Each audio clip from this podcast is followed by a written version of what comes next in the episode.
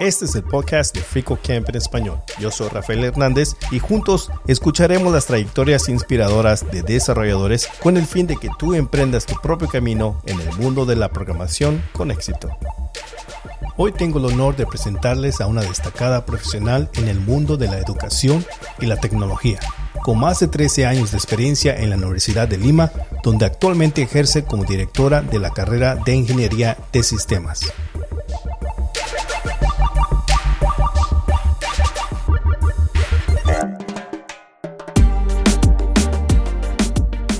cuando veo que un alumno o una alumna me dicen, profesora, conseguí un trabajo, profesora, hice una maestría, los veo crecer, para mí no hay mayor satisfacción. Yo no, no cambiaría lo que hago hoy eh, por nada, de verdad. Estoy, me siento muy dichosa de, de tener en mis manos vidas, personas y ver todo su desarrollo.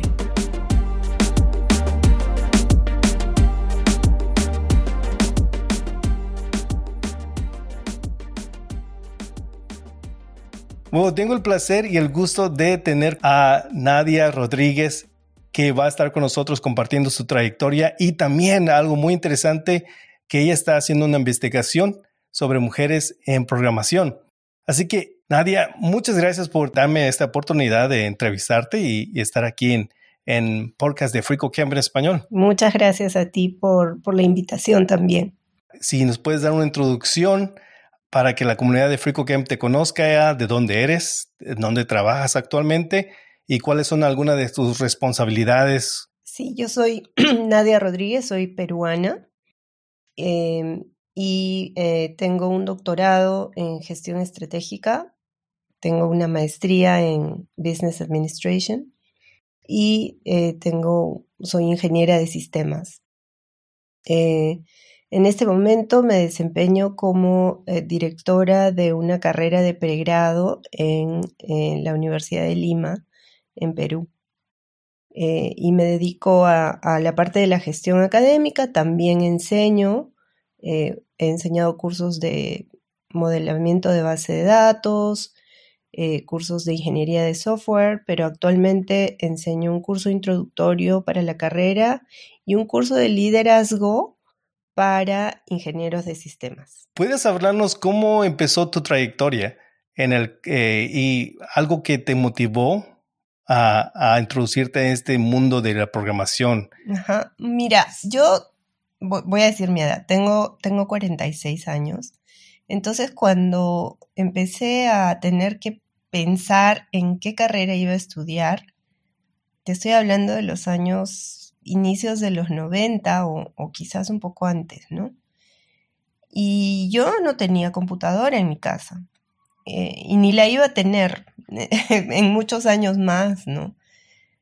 Pero mi papá compró unos libros, unas enciclopedias lindas, me acuerdo, eran de tapa dura, con un papel hermoso, sobre computación. Entonces mi, primer contacto con la tecnología fue a través de libros. Eh, entonces ahí yo empecé a leer que las partes de la computadora, el mouse, el CPU, eh, todo lo que era el sistema operativo, ¿no? Y me llamó muchísimo la atención esto que yo no, no, no había tocado nunca físicamente, me lo imaginaba. Luego en el colegio, cuando ya más o menos en el año 90, 91, eh, trajeron computadoras.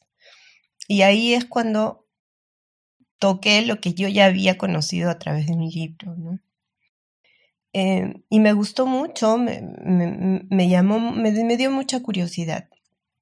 Ya cuando me tocó decidir la carrera, y mira qué importante es esto también, ¿no? De los, de los modelos a seguir yo jugaba básquetbol y había una chica mayor que yo, eh, que, y dos de ellas, que eran un poco mayores que yo, que ya habían entrado a la universidad y habían elegido una carrera de ingeniería de sistemas, que es, que es la carrera tecnológica en el Perú.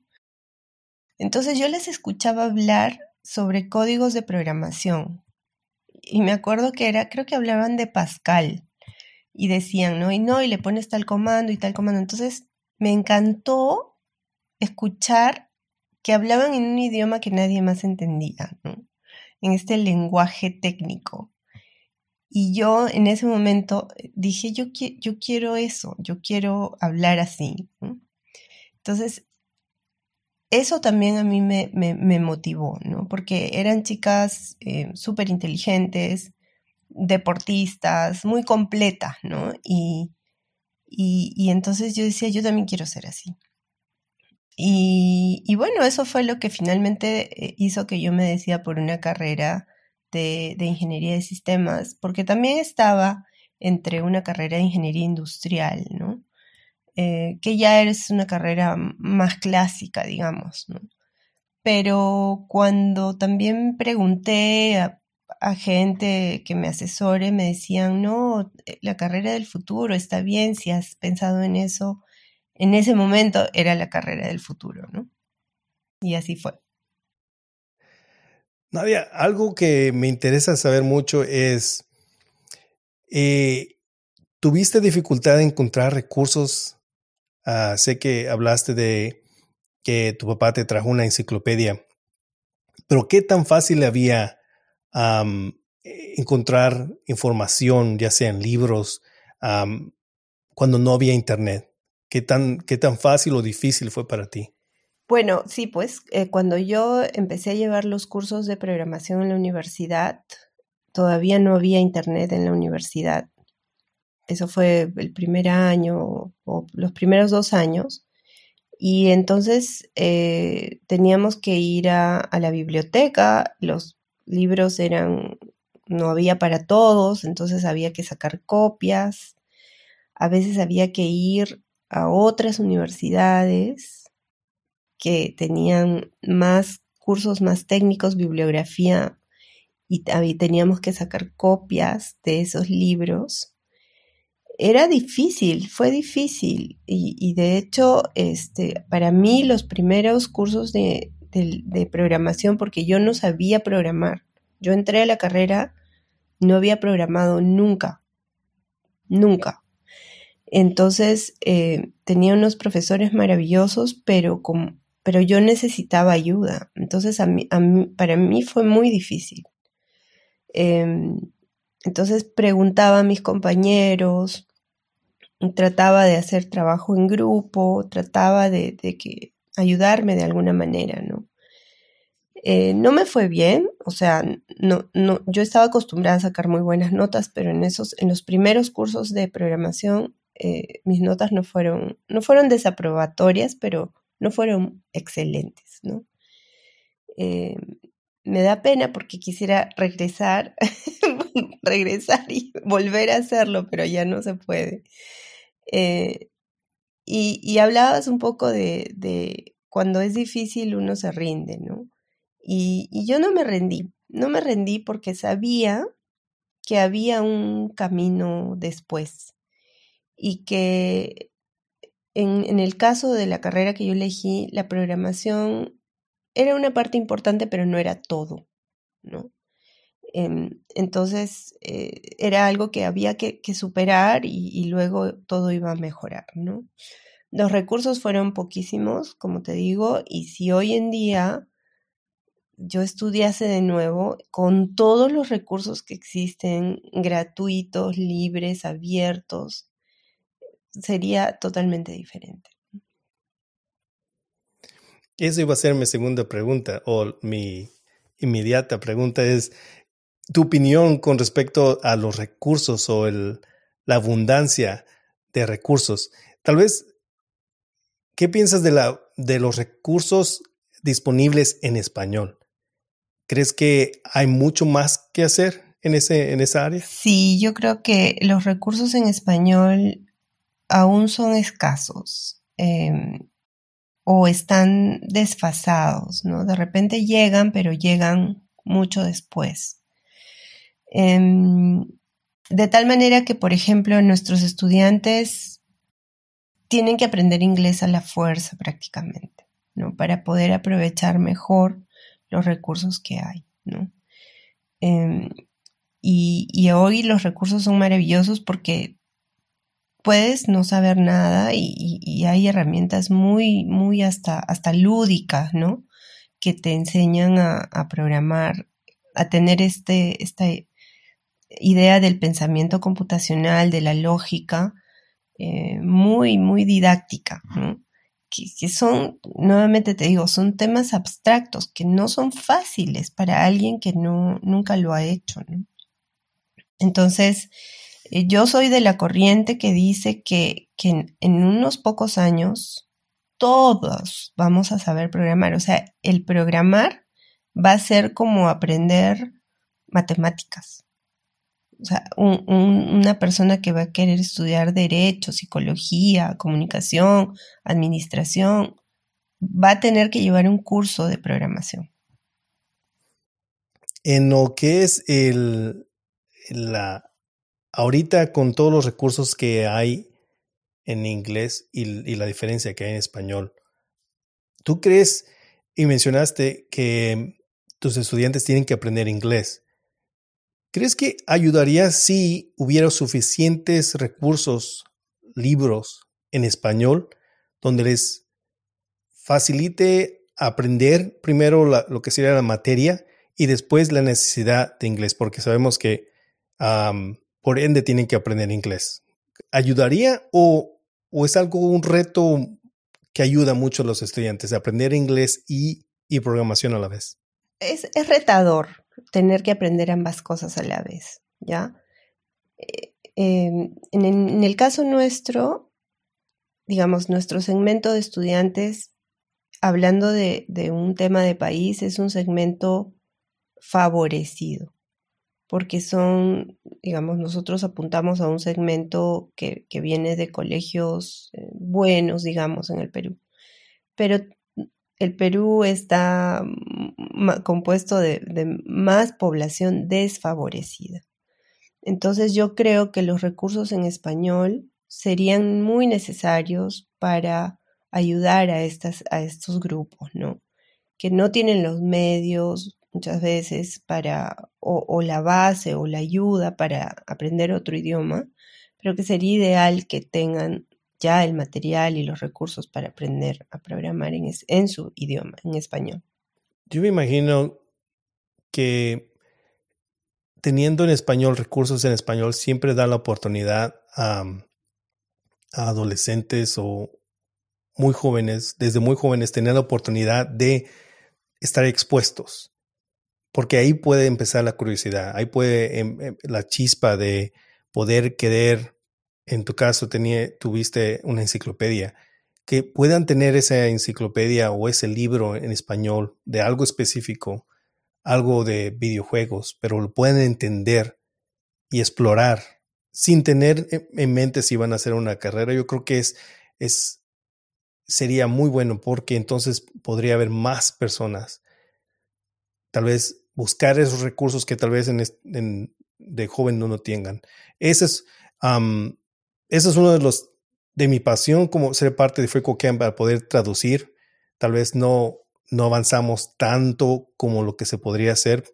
lo bueno es de que hay bastantes profesionales que han creado o están creando recursos en español, pero tal vez no en el nivel académico que se deben, que pueden ser más impactos como libros en la universidad. Y que creo que en este caso tú estás haciendo ese impacto, que, que, que ah, es un honor tenerte eh, en este episodio, uh, porque necesitamos más ah, como tú, poder dar ese impacto y poder enseñar en español y tal vez tener recursos en español sería fabuloso para aquellos de que tal vez ni por aquí les pasa poder llegar a tener esta, esta oportunidad de ser eh, de, eh, en esta carrera, ejercer esta carrera.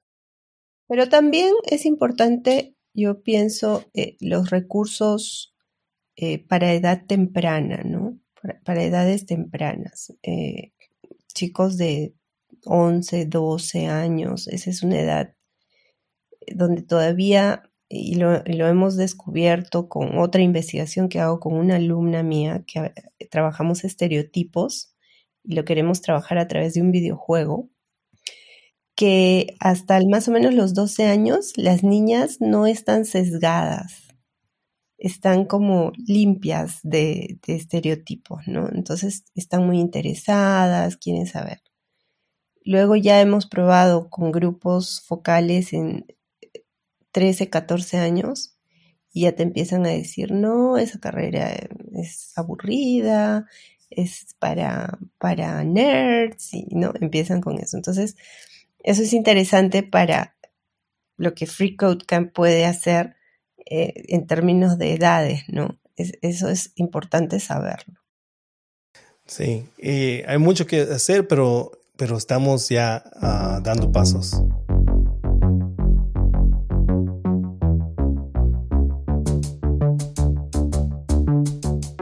Este podcast de Frico en español es posible gracias a colaboradores como tú que hacen una donación mensual o un regalo único.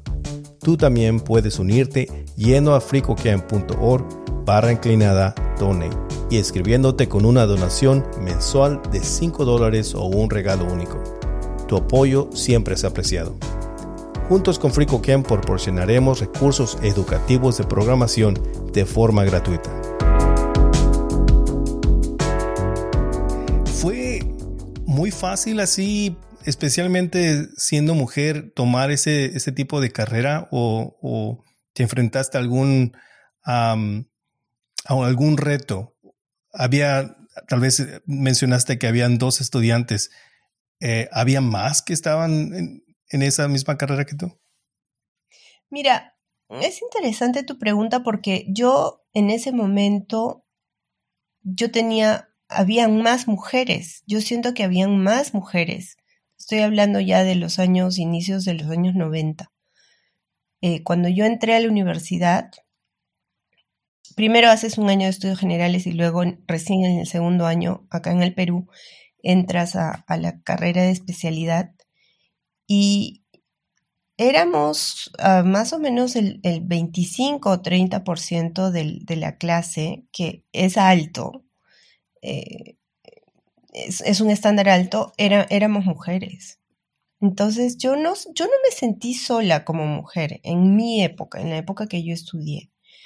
Em, como te digo, eran pocas las universidades que tenían estos programas y, em, y era como que la carrera del momento, entonces yo creo que hubo mucho interés en general, en ambos géneros, ¿no?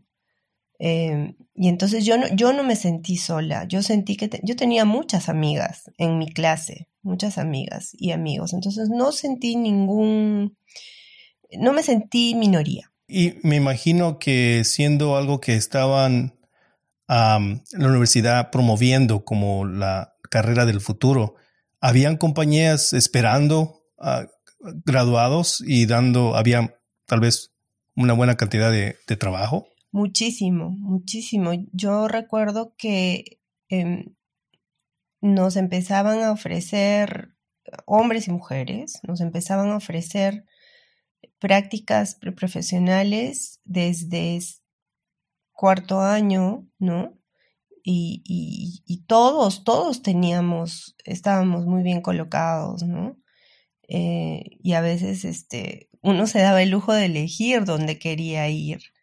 Eh, además, yo, me, yo egresé más o menos en el año 98 y, y recuerden que se venía el año 2000 y muchos sistemas no se habían preparado para el, cambio de, del año, ¿no? O sea, tenían el año en dos dígitos, había que hacer mucha modificación y revisión para el Y2K. Entonces, la demanda de, y sobre todo de, personas jóvenes que tenían conocimiento de, programación y, y, temas de tecnológicos se incrementó tremendamente, tremendamente. Entonces, Y claro, estos proyectos de, revisión de sistemas anteriores que no se habían hecho pensando en que alguna vez iba, iba a cambiar el siglo, este, fue tremendo, fue tremendo. Y empezaron desde los años 98, o sea, no empezaron en noviembre del, del 99, ¿no? me, imagino que eh, las primeras responsabilidades no fueron fáciles. O, fue algo que una vez de que graduada fue algo sencillo tu, tu introducción a lo del trabajo o hubo retos en ese transcurso también? Sí hubieron retos, definitivamente el, trabajo dista de, de, las prácticas que puedes haber hecho los laboratorios en la universidad, ¿no? Hay muchas cosas que no te enseñan y que uno va aprendiendo en el trabajo. En mi caso, eh, yo agradezco haber tenido mentores importantes y profesores en el trabajo que han sido mis jefes o, personas que eran parte del equipo que eran mayores que yo, pero que eran muy generosos. Eran hombres, porque no habían, habían pocas mujeres también. Eh, y eran muy generosos en, enseñarme, ¿no? Enseñarme y, a, mis, a mis compañeros, porque a veces entrábamos en grupo a trabajar. Entonces, eh, y a veces éramos chicas también, ¿no? Entonces ellos nos enseñaban. Eh, y eso es algo que, bueno, seguro me vas a preguntar después cuando eh, te hable de mi estudio, pero eso es algo que yo también es un hallazgo interesante, ¿no? Yo sentía como una atención preferencial, ¿no? De, de cuidarnos, de enseñarnos, de no sé si por el hecho de ser mujeres o por el hecho de ser mujeres y también éramos muy listas, entonces este, no sé si ambas cosas, ¿no? ¿En algún momento sentiste Pastor Syndrome? ¿Puedes identificarlo? No sé si era popular en ese momento esa palabra. Em, no, no, no recuerdo conocerla, pero yo te, te digo y, y, voy a hacer una confesión. Hasta el día de hoy yo siento impostor syndrome sí. E, es, algo que las mujeres solemos sentir. Em, sobre todo las que estamos expuestas a, digamos, a, entornos de alguna manera masculinizados, es como que tenemos que probarnos a nosotras mismas que somos perfectas o, somos muy buenas, ¿no?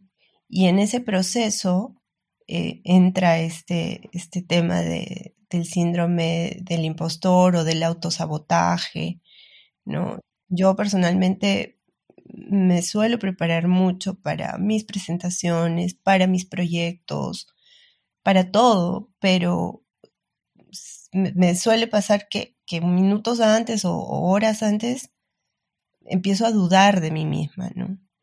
Entonces eso es algo que, que hay que trabajar eh, en, en uno mismo y luego nosotras que, ya con, la experiencia nos volvemos mentoras o modelos a seguir de, chicas más jóvenes, hay que ayudar en esa parte de la seguridad, ¿no?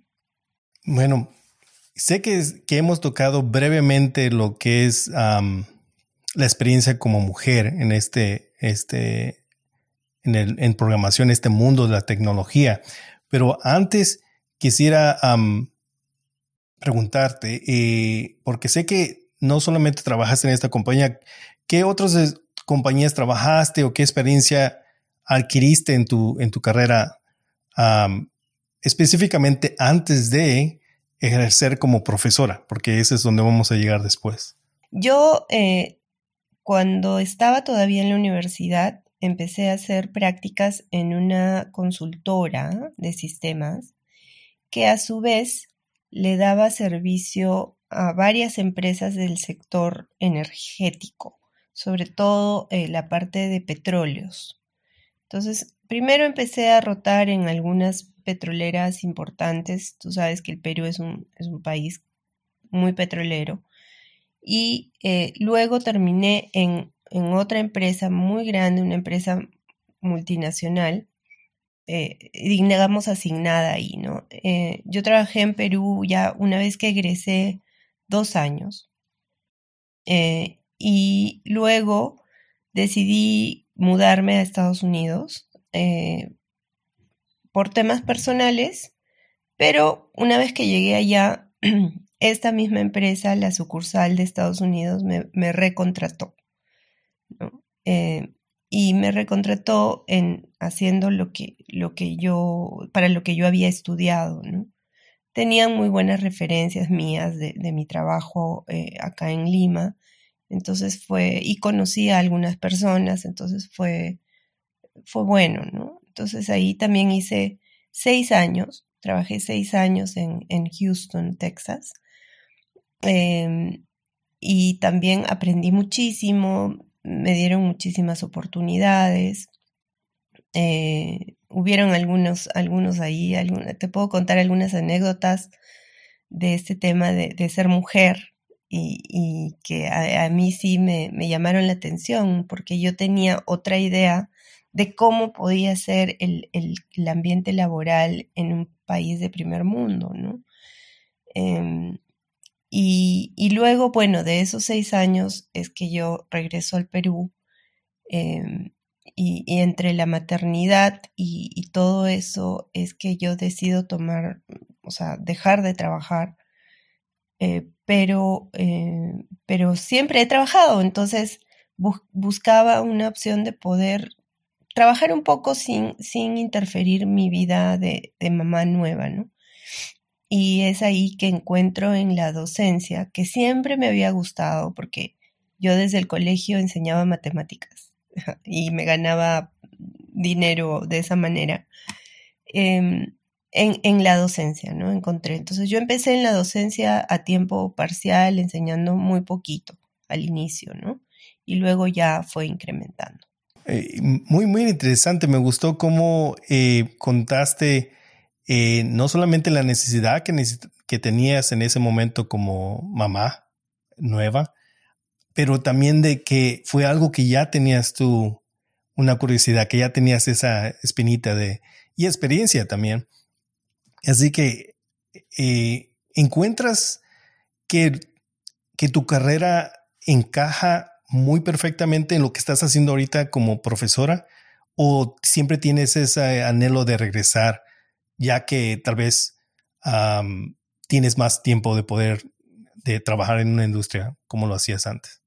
Mm, mira, esa es otra pregunta muy importante porque me, haces pensar. Yo, yo cuando trabajaba en Estados Unidos ganaba muy bien. Eh, tenía, imagínate, tenía unos beneficios, no sé si hasta ahora los darán. Ellos me pagaron la maestría completa me capacitaban, me querían, me consideraban, pero yo sentía que, que no estaba aportando al, a la sociedad, yo directamente, yo directamente. Yo sentía que mi trabajo era bueno, pero no, no, no sentía un aporte directo a la sociedad. Y, yo hoy día te digo, yo me siento, cuando veo que un alumno o una alumna me dicen, profesora, conseguí un trabajo, profesora, hice una maestría, los veo crecer, para mí no hay mayor satisfacción. Yo no, no cambiaría lo que hago hoy eh, por nada, de verdad. Estoy, me siento muy dichosa de, de tener en mis manos vidas, personas y ver todo su desarrollo. Muy bonito. Yo creo que eh, hay ahí la diferencia de alguien que tiene, que es más allá de solamente trabajar, es de tener ese propósito, ¿verdad? El propósito de tu trabajo llena mucho. Muchas gracias por compartir.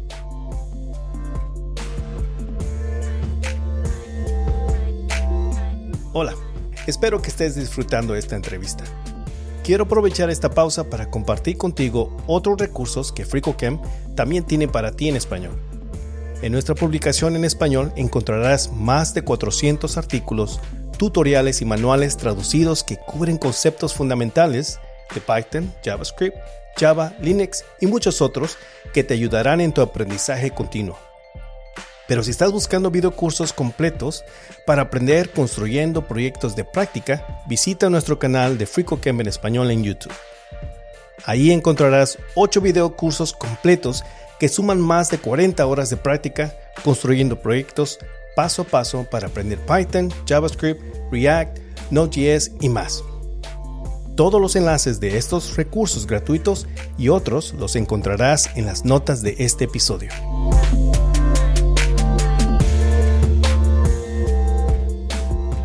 Ahora que ya estamos en el tema de como profesora, podemos tocar ese tema de lo que estás este, investigando o que estás aprendiendo o por qué estás estudiando a, profesionales mujeres en específico. Y podemos contar las anécdotas tal vez ahí. Claro que sí. Bueno, yo, yo te contaba que en, cuando yo estudié no me sentí minoría porque sí tenía varias compañeras. No, no llegábamos a ser la mitad, pero éramos un 30-35%. Pero luego cuando salgo al mercado laboral, eh, en el Perú, en las empresas sí me doy cuenta que éramos muy pocas, que, que casi todos los equipos estaban, eran hombres, ¿no? Estaba bastante masculinizado el tema. A pesar de que en el Perú, como te digo, estas personas mayores eran muy complacientes, muy, muy, muy paternalistas con nosotras, ¿no? Yo era feliz, a mí me trataban súper feliz. Luego cuando me voy a Estados Unidos, con la expectativa de encontrar más colegas mujeres, fue peor, fue peor. O sea, yo era probablemente una de dos de todo el departamento, que era un departamento muy grande. Este, y ahí eh, yo sí, sí sentí muchas eh, microagresiones eh, relacionadas al género, ¿no? Em, son, son, son sutilezas, pero algunas no tan sutiles que, a mí sí, sí me afectaron. Em, me afectaban, digamos, en el momento, no, no hubo algo que me haya afectado a largo plazo ni nada, sino que eran cosas como que pequeños tijeretazos, ¿no? Pequeños, sí, eh, eh, raspones, ¿no? Em, que lo superaba en el momento, pero sí me daba cuenta, ¿no? Entonces ahí es cuando yo digo, eh, oye, pero ¿por qué hay tan pocas? ¿Por qué somos tan pocas cuando había, hay tanta oportunidad, ¿no? Hay tanta oportunidad, había muchos, muchos puestos, esta empresa era muy grande, entonces había muchos puestos que no, no se podían cubrir eh, y, eran puestos hermosos, ¿no? Relacionados a, base de datos, de seguridad y tantas cosas, que, tantas subespecialidades que tenemos, ¿no? Y entonces ahí es cuando yo empiezo a, pensar, oye, pero algo está pasando. Em, bueno, luego yo hice mi maestría en Business Administration, entonces ahí no, no, no, no hubo nada que percibir. Y luego cuando regreso al Perú, y me pongo a enseñar. Mi primera clase, creo que había una alumna de 40, una. Y luego el siguiente semestre académico no tuve ninguna. Cero. Yo era la única mujer. Entonces ya el problema era grave, ¿no? Entonces, este, siempre me lo pregunté, pero ¿qué está pasando? ¿Qué está pasando? Entonces, cuando ya eh, empiezo a hacer mi, doctorado y hay que definir el tema de investigación, definitivamente dije, esto es lo que voy a investigar, ¿no? ¿Qué está pasando? Pero, como te comentaba, no lo abordé desde el punto de por qué no, sino por qué sí, por qué están las que están, las que lo han logrado, por qué eh, se han quedado. Es interesante que comentaste al principio que cuando tú empezaste a ejercer, a, entrar a la universidad y aprender esta carrera, a tomar esta carrera, habían bastante, 25% mencionaste. Entonces, y que eso haya cambiado años después, no solamente, bueno, eh, había una discrepancia que era 25% estudiando, pero ya una vez que graduando ya no, no estaban ejerciendo la, la carrera. ¿Qué has encontrado en lo que has, en, investigado hasta ahorita? Eh, lo, que, lo que he encontrado es que hay un gran grupo de las que lo ha logrado, que les ha ido muy bien. O sea, son, son chicas que han destacado mucho académicamente. De hecho, tienen, eh, son, son personas muy inteligentes, muy hábiles, muy capaces. Em, y luego es como una, digamos, un, escenario ideal, ¿no? Luego enganchan a, tener un trabajo, es un trabajo muy bueno, muy bien remunerado. Em, pero hay un, un, grupo que, y, esto habría que confirmarlo, pero hay un grupo que, por ejemplo, trabajaba, no, no logró encontrar un trabajo para eh, una empresa privada, por ejemplo, que muchas veces ofrece mejores beneficios, más facilidades, sino para el sector público. Y en esos casos, estas personas cambiaron, cambiaron de rubro. O sea, dejaron la carrera y se pusieron, pusieron un negocio, hicieron un emprendimiento, se fueron para otra, para otra cosa, ¿no? Entonces, tiene que ver también el, entorno, ¿no? Donde, donde se desarrollan laboralmente. Eh, si, si, si se sienten acogidas, obviamente, ellas entonces van a continuar. Pero si no, lo van a dejar. Y creo que en los últimos, por lo menos en los últimos 10 años, programación ha llegado a ser tal vez muy comercializado en una manera que es muy fácil de adquirir, especialmente en lo que es ah, desarrollo web, que es el, sería lo donde muchos han, han querido entrar. Y creo que en cierta manera lo positivo es de que más se interesan por, por ejercer esta carrera. Pero en otra parte, eh, cuando no tienen los mismos resultados de aquellos que tal vez en tres meses, en cuatro meses, seis meses, o tal vez en un año pudieron adquirir un trabajo, eh, siento que se dejan, dejan de perseguir esto.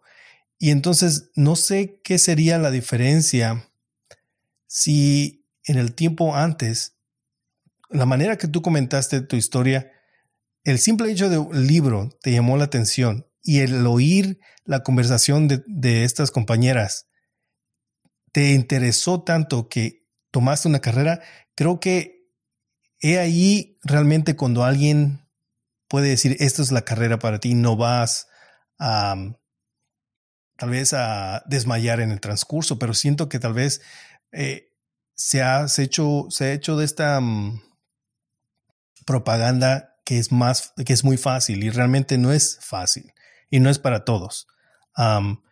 pero en, en, ese transcurso también he visto que han hablado mucho con respecto a la diferencia de mujeres y hombres, pero creo que es lo mismo. en, en, manera de que busquen algo fácil y si no lo encuentran, lo dejan de, no hay ese anhelo de poder seguir profetizándose. y me, imagino que eso es diferente en cada región, ¿verdad? En, Perú, en Chile, en, Argentina, dependiendo las facilidades, los recursos también. Ah, sé que en España tal vez hay más recursos, hay más estímulos a poder prepararse y eso puede ser diferente el número de, mujeres involucradas. en, tu opinión, ¿cuáles son algunas de las estrategias eficaces que crees que eh, para crear, ah, para entrar en una industria como esta ahorita, hoy en día? Porque tal vez en el ya no aplica antes lo cómo ejercer antes en una carrera, pero en, una estrategia que tú crees o estás enseñando a tus, a tus estudiantes a poder ser eficaz y terminar, y no solamente empezar. Ay, sí, eso, eso es importante porque e, el tema de persistir, ¿no? De, retener. Em, yo creo que, que va desde las universidades, ¿no? Por ejemplo, eh, en lo que he leído mucho es que las mujeres tenemos diferentes maneras de aprender que los hombres. Y justamente en temas de programación, muchas veces a nosotras nos gusta tener validación. Entonces, por ejemplo, trabajar los ejercicios de programación en pares nos ayuda mucho porque conversas, socializas. Las mujeres somos muy sociales. Entonces, es importante tener a alguien al costado de quien puedas aprender o, quien pueda, o con quien puedas validar o conversar las respuestas. Em, eso es importante. Tener profesoras mujeres, porque también los modelos a seguir son importantes, ¿no? Así como yo quería ser como estas amigas, las chicas quieren ser como sus profesoras. Aunque no necesariamente te digo, porque hay chicas que se inspiran por mentores, profesores, hombres también. ¿Ya? Pero sí es como importante que en algún punto del camino encuentres alguna profesional ya lograda, porque eso te va a ayudar a, reafirmar muchas cosas.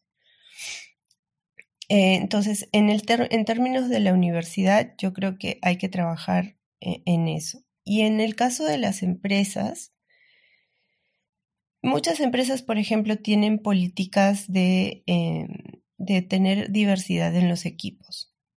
Y eso está bien me parece adecuado, pero tampoco me parece que tú incluyas a una mujer en un equipo porque es mujer, simplemente. O sea, tiene que haber otro, otro filtro inicial de cumples con, con que tienes esta capacidad, sabes programar en esto, tienes experiencia en el otro. Y luego ver, ok, ya eres mujer. No, a mí me han hecho invitaciones a veces y eso es una microagresión, yo lo considero una microagresión, y, o sea, sin intención de decirme, eh, Nadia, ¿quieres hacer una charla porque nos están pidiendo que, que la persona que la haga sea mujer? o sea, no porque, oye, nos encanta que tú manejes tal tema, sino porque eres mujer. Entonces yo, yo digo que no puedo, no acepto, no acepto porque no, no, no debería ser solamente por eso. Tú hablabas de que, ¿cómo es que yo cuando yo empecé a estudiar había un 25% y luego cuando yo regreso años después encuentro 0% o, o 1%? Y yo ahí te voy a dar una opinión personal. Yo creo que al pasar de los años se empezaron a generar estereotipos sobre, eh, sobre la, la, la, especialidad. Entonces, en, digamos, este estereotipo de que esta es una carrera técnica, dura, eh, y, hay muchos papers que hablan de para nerds, ¿no? Los hombres con lentes, eh, todo el día están en la computadora. Eso no era atractivo para las chicas. Entonces se fueron alejando más de, de este campo. Entonces, creo que las empresas y las universidades hoy debemos de romper con esos estereotipos y más bien eh, acoger a las chicas porque se necesita, mm, no son carreras tecnológicas donde tú estudias la tecnología y punto. Necesitamos la tecnología para tener impacto en la sociedad. Cuando, cuando, y ese es también el mensaje que hay que darles y en eso tenemos mucha experiencia porque nosotros hablamos con chicas que están aspirando a, llevar estas carreras. Entonces el mensaje no va por, vas a aprender tal lenguaje de programación, sino vas a aprender a programar para poder hacer esto, ¿no? Vas a poder impactar en salud, impactar en el medio ambiente. Entonces, cuando tú les, les completas el mensaje, les completas la historia, se vuelve más atractivo. Sí, sí, suena muy, muy atractivo y, estoy muy de acuerdo en lo que es los estereotipos, aunque sé que ha estado cambiando, pero hay mucho, hay mucho por hacer todavía. En, en lo que es en la universidad, con todas las especializaciones que han surgido en tal vez en los últimos 10 años y que todavía siguen surgiendo con uh, inteligencia artificial ahorita, ¿Crees que la universidad tiene que adaptarse en dar carreras más específicas o, o siempre es eficaz la manera que se da en una manera más amplia y después el trabajo eh, ya ejerciendo esa carrera aprende lo que es eh, y puede ser más específico. Bueno, yo creo que es difícil cubrir todo el espectro, ¿no? Pero eh, yo creo que las universidades pueden manejar dos modelos, o sea, el modelo que, cubra de alguna manera este, esta especialización, ¿no? Por ejemplo, en la Universidad de Lima, nuestra carrera tiene un, core, que es ingeniería de sistemas, y luego tienes opciones de especialización. En ingeniería de software, sistemas de información, tecnologías de información o desarrollo de videojuegos.